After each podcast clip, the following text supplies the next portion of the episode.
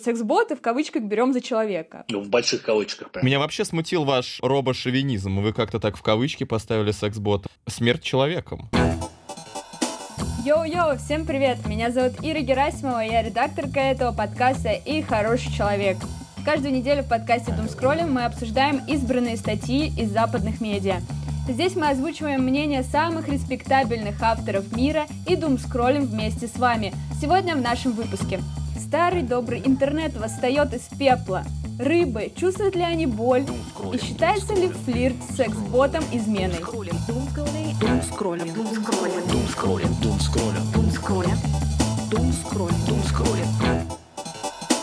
Добро пожаловать на подкаст Думскроллим. Сегодня со мной мой соведущий Алексеевич диджей Лох Вип. Он не факт, что Алексеевич, не факт, что диджей, точно не лох, но Вип обязательно. Добрый день. А у нас в гостях сегодня кто? А у нас в гостях сегодня музыкант, путешественник и кочевник Андрей Митрошин. Привет! Андрей. Андрей. Приветик. Андрей. Как дела, Андрей? Эй, Я рад очень снова, очень снова рад быть с вами. А, уже второй раз. А, хочу каждую неделю, если честно, участвовать. Потому что хоть что-то буду читать, на, на самом деле, как это здорово. Я тоже поэтому и вписался. Как в Берлине, брат? В Берлине обалденно. Практически каждый день ходим на какие-то концерты. На всякие разные. И экспериментальные, не экспериментальные. Ходили в собор а, орган. Но, как выяснилось, органа там было мало, там был какой-то привоз. Чувак просто нажимал две ноты в течение часа, и я чуть с ума не сошел. Мне так хотелось послушать что-то более музыкальное. Ну, а касаемо города, ну, город тоже интересный. Жильем тут интересный вопрос. Очень сложно найти себе постоянное жилье. Но кому это интересно? Давайте лучше статьи обсуждать. Ну что, поехали по новостям? Поехали. Погнали.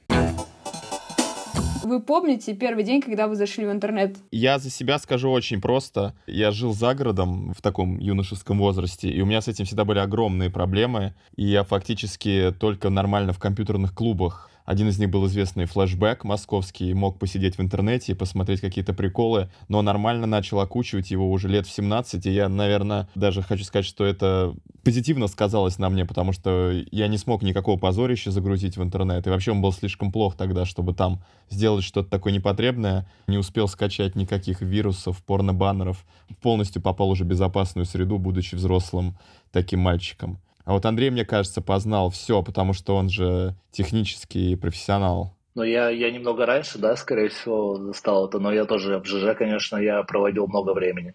И вообще в интернете, когда, ну, когда у меня появился интернет, он был только через телефон. То есть у тебя был домашний телефон дома, и ты покупал такую типа карточку, что-то вроде Россия онлайн, на какое-то количество минут и ты подключался, у тебя был специальный номер телефона, по которому ты звонил через модем, и, и пароль. И тебе вот давали, как ты покупаешь эту карту, там стираешь одноразово вот этот пароль свой и звонишь по этому телефону и тратишь минуты. И я точно помню одно. Ну, во-первых, у тебя телефон был все время занят. И, например, если ты сидел днем в интернете, то родители, особенно мама, сходила с ума, потому что она не могла никому позвонить, и ей никто не мог позвонить, потому что было занято.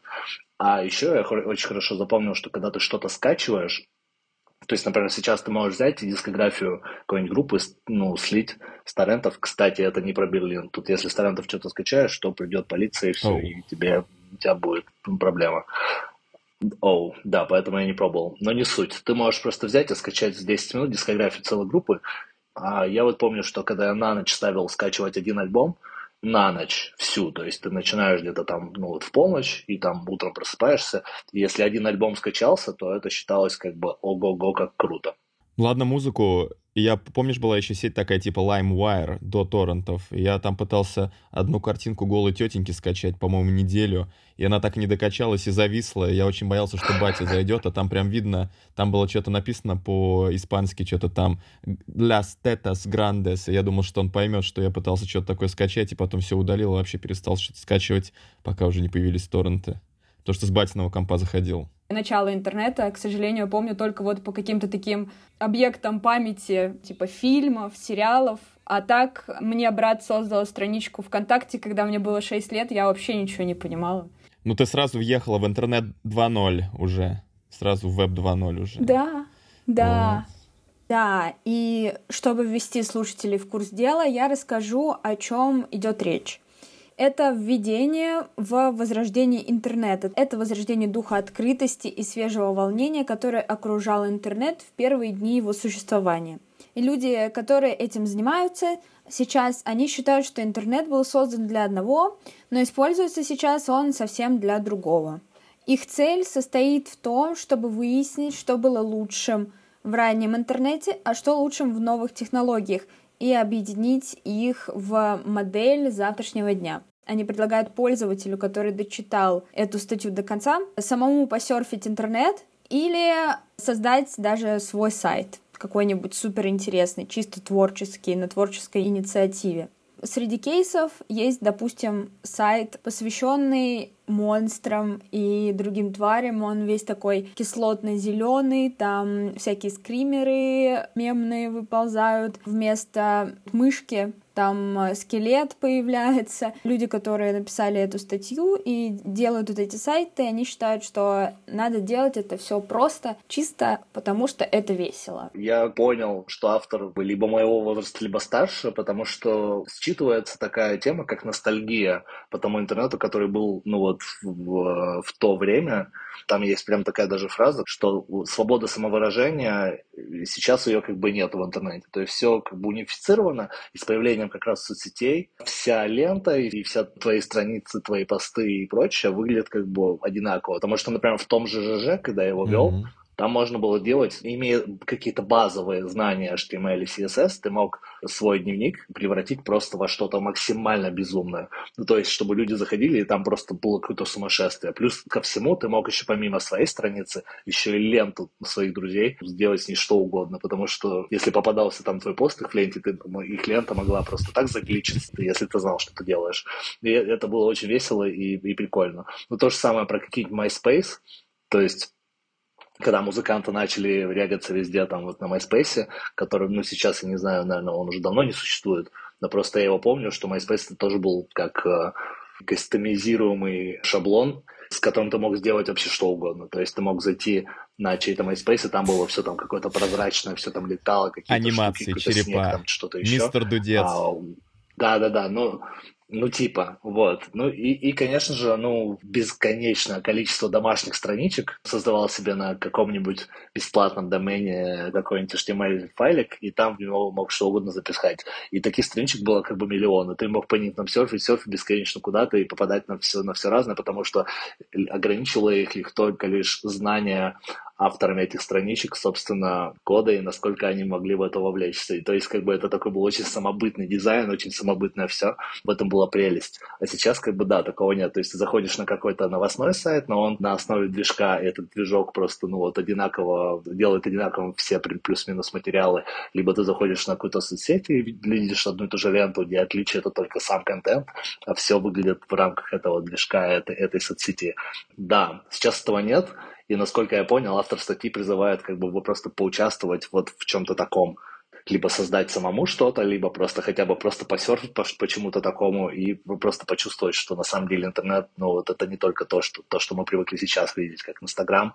Вот эти ребята, они же топят за то, чтобы это было без э, денег, абсолютно no money, и только творчество, нахер корпорации. Вот это я их апрельские, так скажем, тезисы читаю, интернет — это должно быть весело, открытые знания без границы платного доступа, и еще они, кстати, против NFT, крипты и искусственного интеллекта. Мне так показалось, что эти люди — это такие ребята, которые, знаете, есть в фестивале хипарей, называется «Радуга». Ты когда на него приезжаешь, там ходишь босиком, ешь хрен знает из чего, пьешь хрен знает что, со всеми обнимаешься, там бла-бла-бла, у вас все супер позитивно, ты в конце проникаешься этой атмосферой, но в итоге ты все равно возвращаешься к своей жизни, которая с деньгами, а не как у них там пошел, что-то насобирал. И почему-то мы все равно возвращаемся. А мне это напомнило, как я в Омске ходил на праздники шиваитов, куда ты просто приходишь, там бесплатная еда, все танцуют, знаешь, никаких там абсолютно ни алкоголя, ни наркотиков, все пляшут, обнимаются, и так здорово. И да, и ты чувствуешь вот в этом всем какую-то энергию просто счастья, и когда все открыты и всем классно, и нет никакого вообще подвоха, нет никакой агрессии. Да, потом ты выходишь туда где-нибудь в, в центре Омска, и тебя там просто могут сразу гапануть, телефон забрать, и вот это все.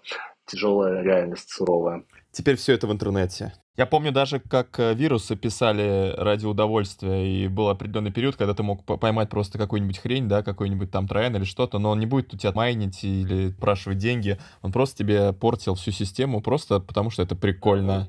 У меня, у меня была локальная сеть, в доме. Мы ее сами проводили, лазили по чердакам, вот тянули витую пару. Это был просто, просто кайф. И у нас было вот два больших дома, десятиэтажных панелек. И там примерно, не знаю, может быть, 50 или 60 компьютеров. Был общий чатик и прочее, там локальные игры и прочее. И, конечно же, все шерили там какой-то контент. Кто-то фильмы, кто-то игры, кто-то еще что-то.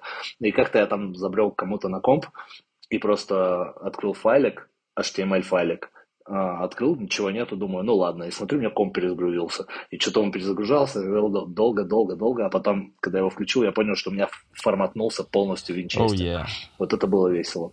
Были приколы. А потом они сразу стали меняться на такие вирусы, как бы я прям помню, как они все стали... Это выкладка резиновых причиндалов, и типа вот вам, как постоянному клиенту нашего порно-сайта, снова как бы резиновые хрены, посмотрите на них. А если хотите отменить подписку, наберите, пожалуйста, по телефону и скиньте нам 500 рублей.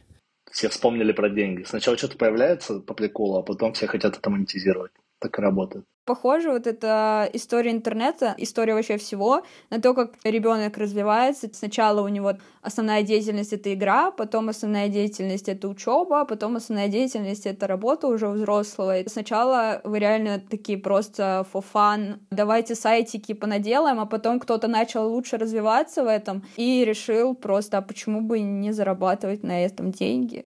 Ну, это работает и в обратную сторону, с другой стороны. Вот сейчас в России абсолютно такой откат к торрент-временам. Все-таки у нас какое-то время пытались окучивать тоже этот сектор интернета, чтобы как можно больше населения привести, да, к платным сервисам, к подпискам, да, чтобы больше никто не, не пиратил и все остальное. А теперь, как только мы отказались э, отключены от этой системы, абсолютно на государственном уровне чуть ли не э, начали пропагандировать снова торренты, легализацию всего с авторским правом, я думаю, сейчас. Ну, все знакомые говорят, что вообще вот эти все претензии, как раньше были на регистрацию авторского права, на использование зарубежного контента, всем просто снова по барабану как в самые такие 90-е годы.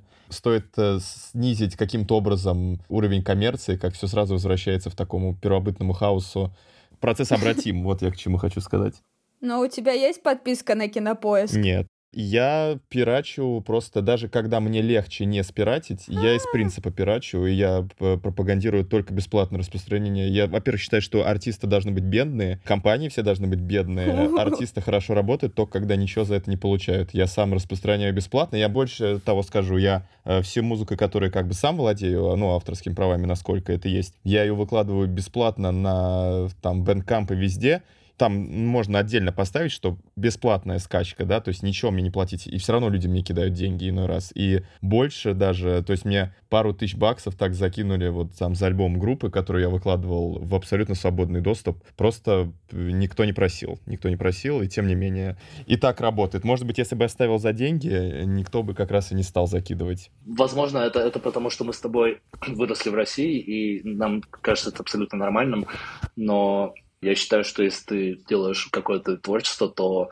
всегда должна быть возможность у людей, у которых нет денег, ну, и с ним ознакомиться бесплатно или, или ну, как-то его воспринимать бесплатно. Но если кто-то хочет тебя как-то, не знаю, да. поддержать, то почему бы и нет? То есть классно, что есть возможность тебе скинуть что-то, но запрещать кому-то слушать твою музыку, если у него нет денег, это, это как бы бред. Ну, как мне кажется. Запрещать донатить еще сейчас теперь новая система, вы же слышали, что там э, прошла волна банов по игрокам, по-моему, в Diablo 3 или Diablo 4, я уже не знаю, какая сейчас Diablo, за то, что они донатили деньги фирме Blizzard. И она это заметила и всех заблокировала за то, что им платили. Вот это уже высшая, высшая степень э, экономической хитрости. Я даже не знаю, чего это. Может быть, они испугались, что их там за что-нибудь прижмут. Объявят иноагентами, только наоборот. Типа им донатили русские геймеры. я не знаю. Такая, папа, мне не нужны твои деньги, ну, Саша. Да-да-да-да-да, вот так вот. То есть... Ой, друзья, так, тут нам придется немножко напрячься. Напрячься, тема такая э, натурфилософская. Статья из журнала Scientific American, несмотря на такое название, немножко смешное, напоминающее о британских ученых, это на самом деле уважаемое издание, существует с середины 19 века, аж старейший американский науч-поп журнал. издававшийся также, значит, у нас, аж со времен СССР под названием «В мире науки». Не знаю, сейчас до сих пор издается или нет. Статья, значит, Дэна Фолка, журналиста из Торонто. Является ли сознание частью ткани Вселенной? Мы с вами, как чуваки из группы Ронда, скажем, что точно является частью Вселенной. И, значит, статья рассказывает о такой теории под названием панпсайкизм, которая предполагает, что сознание является фундаментальным аспектом бытия. Ничего не понятно из этих слов. Я думаю, читателям тоже было бы непонятно. Слава богу, что он приводит э, периодически рассылки да, на предыдущие исследования, потому что если читать статью просто вот по умолчанию как есть, as is, скорее всего, читатель, который вообще никак не интересовался вопросами нейрофизиологии или философии, ничего бы особо не понял. Но у вас есть я, поэтому я постараюсь немножко ввести в курс дела вообще о чем э, спор. Давно существует в философии такой э, диалектический вопрос, основной вопрос бытия и философии вообще. Первый вопрос, что первично, сознание или материя, материально ли порождает духовное, или наоборот. И, соответственно, второй вопрос, познаваем ли мир вообще? Способно ли сознание составить верное представление о нем? Конкретно вот в аспекте, в котором этот спор озвучен в данной статье, поднимается психофизиологическая проблема сознания. С одной стороны, со стороны тела это изучают там нейробиологи, нейрофизиологи, да, те, кто изучает наш мозг, его нейроны и все остальное. С другой стороны, психику изучают э, психологи, философы. В статье описывается коллоквиум форума в Нью-Йорке панпсайкистов, которые пытаются решить так называемую трудную проблему сознания. Как ощущения приобретают такие характеристики, которые они приобретают? Где вот та тонкая грань между нашей э, биофизиологией, да, действия нашего конкретного мозга и нашим индивидуальным опытом, э, который часто является непередаваемым? При решении данной проблемы необходимо объяснить, почему у субъекта появляются определенные состояния сознания, как они соотносятся с нашим биологическим бытием. Учеными, философами выдвигается огромное количество мнений и идей на этот счет, э, а ребята с коллоквиума в Нью-Йорке предложили фундаментальное решение. Они предлагают выделить сознание в отдельный, значит, вне физический аспект бытия, чем-то вроде фундаментальной величины, типа как масса, электрический заряд, и вообще снять этот спор между бытием, сознанием, значит, идеей и материализмом тем, что сознание выделяется во вне физический аспект философии. В основном там выступали философы, как вы можете догадаться, поэтому каких-то мега научных изъяснений там не будет. Но такое вот философское предложение, то есть либо Э, частицы сознания являются какими-то там субатомными нейронами, которые каждый в себе несет частичку некого сознания, которое существует где-то во Вселенной, помимо человеческого разума, э, либо все есть сознание, либо сознание соотносится с человеком вне природы человека, то есть оно существует отдельно. И, в принципе, вот в этом коллоквиуме ребята это обсуждали. Тем не менее, пенпсайкизм достаточно маргинально звучит по отношению к таким традиционным, да, философским взглядам на решение этой проблемы. Сам автор, в принципе, благородно замечает, что он э, достаточно плохо соотносится и во многом противоречит традиционным взглядам э, как на, значит, нейрофизиологию, да, биологию мозга и физику мозга. Также достаточно вольно обращается с философскими, значит, традициями э, конкретно вот в этом вопросе, да, познания самого себя, сознания, бытия и так далее. Эта проблема сейчас популярна среди философов, потому что соотносится с современными тенденциями изучения искусственного интеллекта в том числе. Это я уже от себя добавлю, наверное. Поэтому вопрос встает как нельзя активно. Что вы думаете, мои друзья-философы? Что есть бытие, что сознание? Это такой вопрос, который еще, не знаю, в детстве я часто задумывался. Вот передо мной сейчас стоит чемодан, а он розовый. И вот, например, когда я говорю розовый, для другого человека вот он розовый, это такой же розовый или нет? Как объяснить человеку, который увидит только в оттенках серого, что такое цвет, и как он может это понять? Философ, который Филипп Гофф, по-моему, его назвали, он говорит, что сама идея попытки объяснить сознание в физических терминах бессвязна. И, ну, вообще позиция философов — это Бог необходим для заполнения пробелов в научных знаниях. Ну и как бы их можно понять, потому что пока что-то не доказано, на то все есть как бы воля Божия. И на то есть целое пространство Вселенной для обсуждения, философствования, дискуссии. А позиция физиков — это то, что это все можно будет объяснить, но через какое-то время. Например, когда какой-то прорыв в нейробиологии произойдет. Так же, как и ну, невозможно предугадать, я думаю, Леша, ты в курсе такой термин, как low voltage касаемо музыки. Если ты, например, mm-hmm. какую-то примочку 9-вольтовую подашь не 9 Что вольт, там, а 6 да. или 5 или 4, и он в силу отсутствия полностью напряжения, на которое он должен работать, он начинает делать какие-то несвязанные вещи, что-то, что-то, что вообще не должно вообще с ним происходить. Я помню, как я подключал к синтезатору питание, которое было ниже вольтажа, чем нужно, и синтезатор просто сам начинал играть какие-то просто звуки, в которых у этих синтезаторов запрограммировано не было вообще. Так же, например, как сон, когда ты спишь, ты тоже на low voltage находишься, поэтому у тебя в голове там всякие абстрактные штуки. Ты просыпаешься, у тебя нормальный вольтаж, ты пытаешься объяснить кому-то свой сон. Пока ты его объясняешь, ты понимаешь, что как бы его сложно объяснить, потому что он твоей и, ну, обычной логике не поддается, и ты,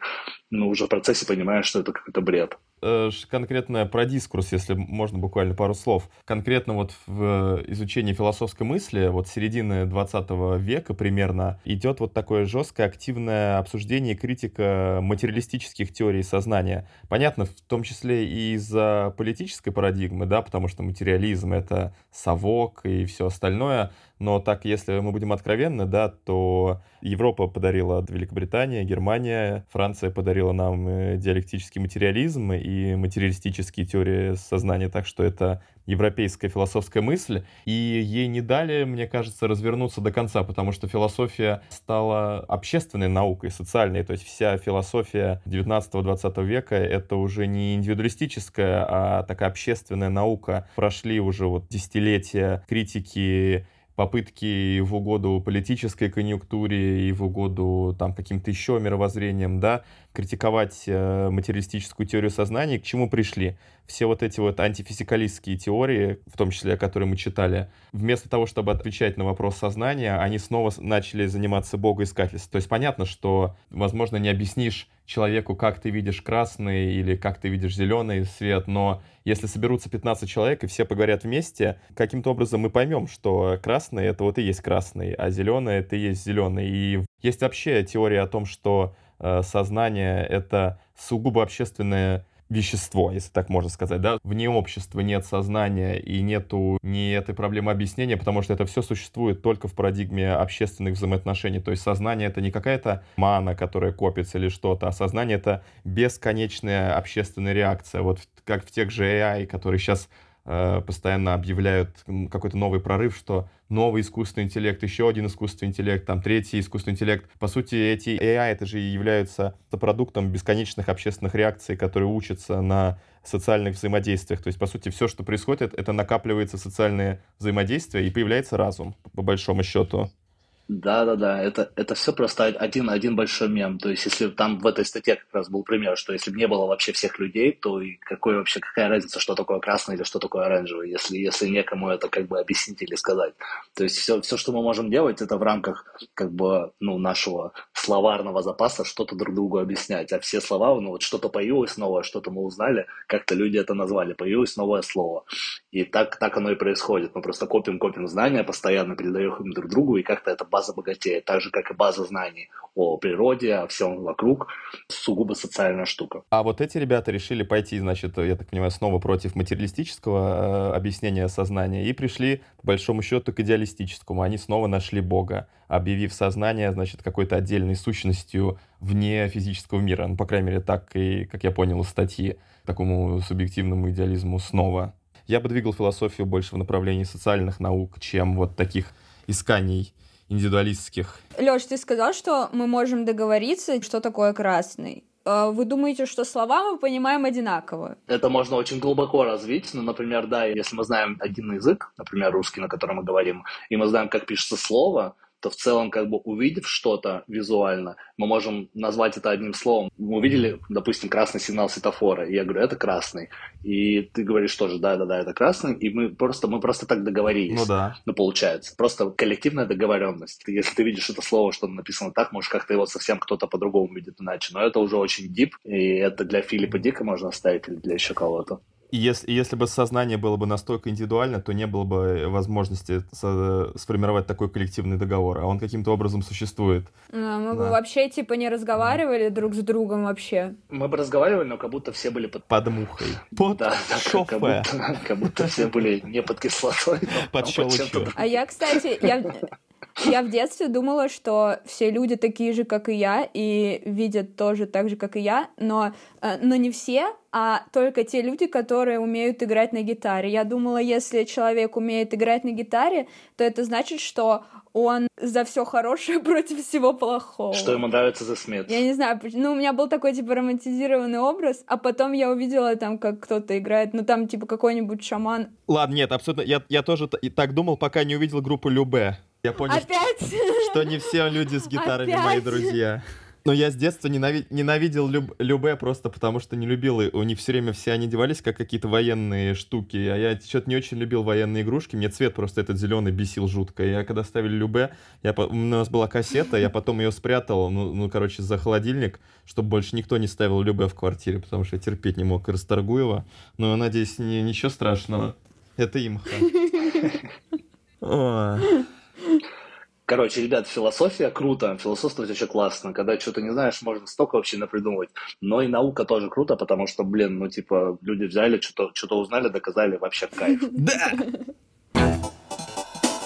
Опять у нас секс-темы. В прошлый раз было, мы обсуждали, Нудистов. э, как голышом ходить туда-сюда, да. В этот раз взаимодействие с секс-ботами. Кстати, в тему AI, да? Секс-боты, у них же есть интеллект? Говорят, что интеллект самая сексуальная часть живого существа. Скажи честно, Лёша, ты бы ревновал свою девушку к секс-боту с голосом Очень сложный вопрос, очень сложный вопрос. Кого бы я ревновал бы? Это журнал GQ, если она секс-бот. Это измена или нет? И написала этот текст Кейт Линдсей. Девушка по имени Дафна проводила время со своим парнем. Он что-то показывал ей у себя в запрещенной инсте в тот момент, когда она заметила у него переписку там с секс-боткой.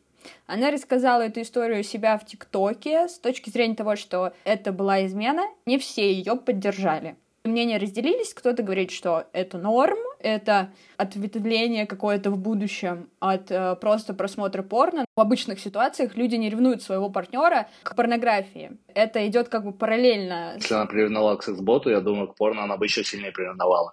Ну, иначе, иначе тогда вообще все А Мне кажется, нет. Мне кажется, э, секс-бот это, э, во-первых, это общение типа интимное, так сказать, но не потому, что оно о сексе, а потому, что оно между двумя как бы людьми, да, в кавычках. Он может в теории, как мне кажется, она думает, может в нее влюбиться в секс-ботку.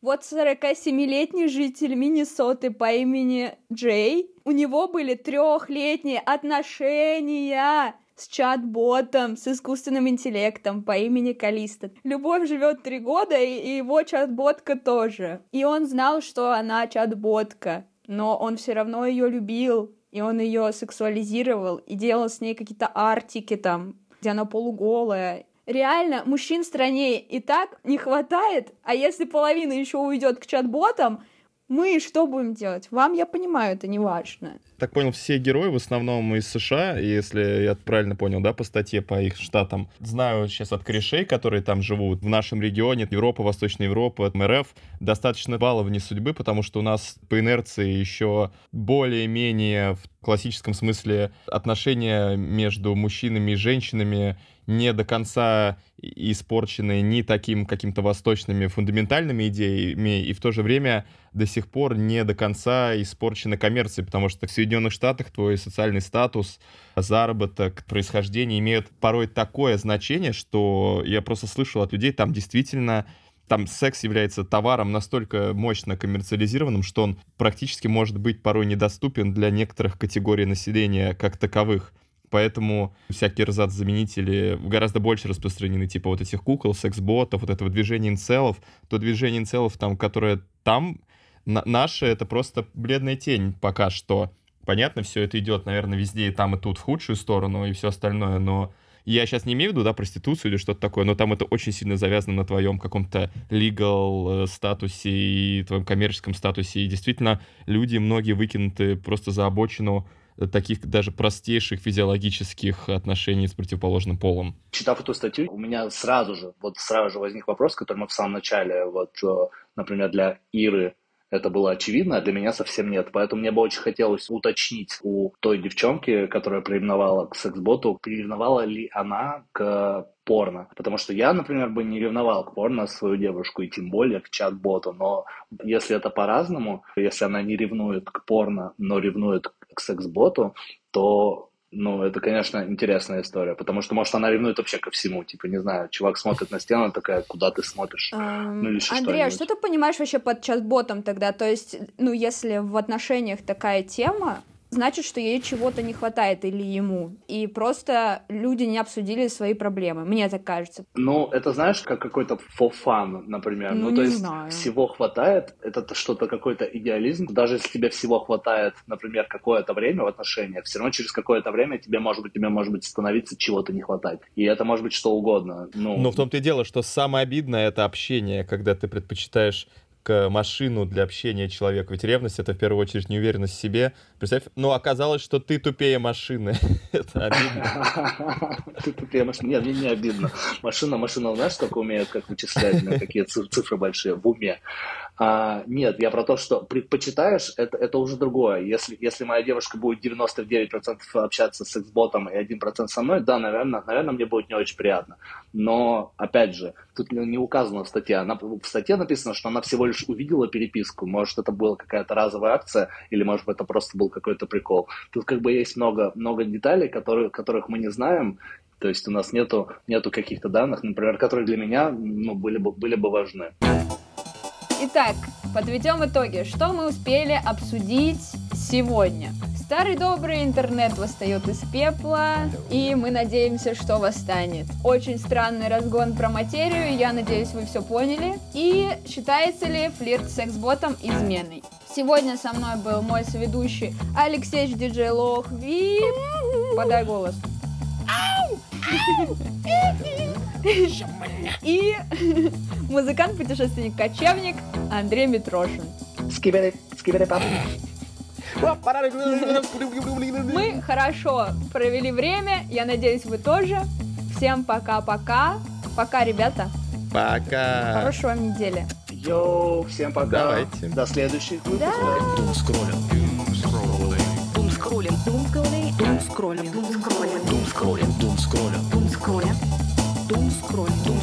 Дум.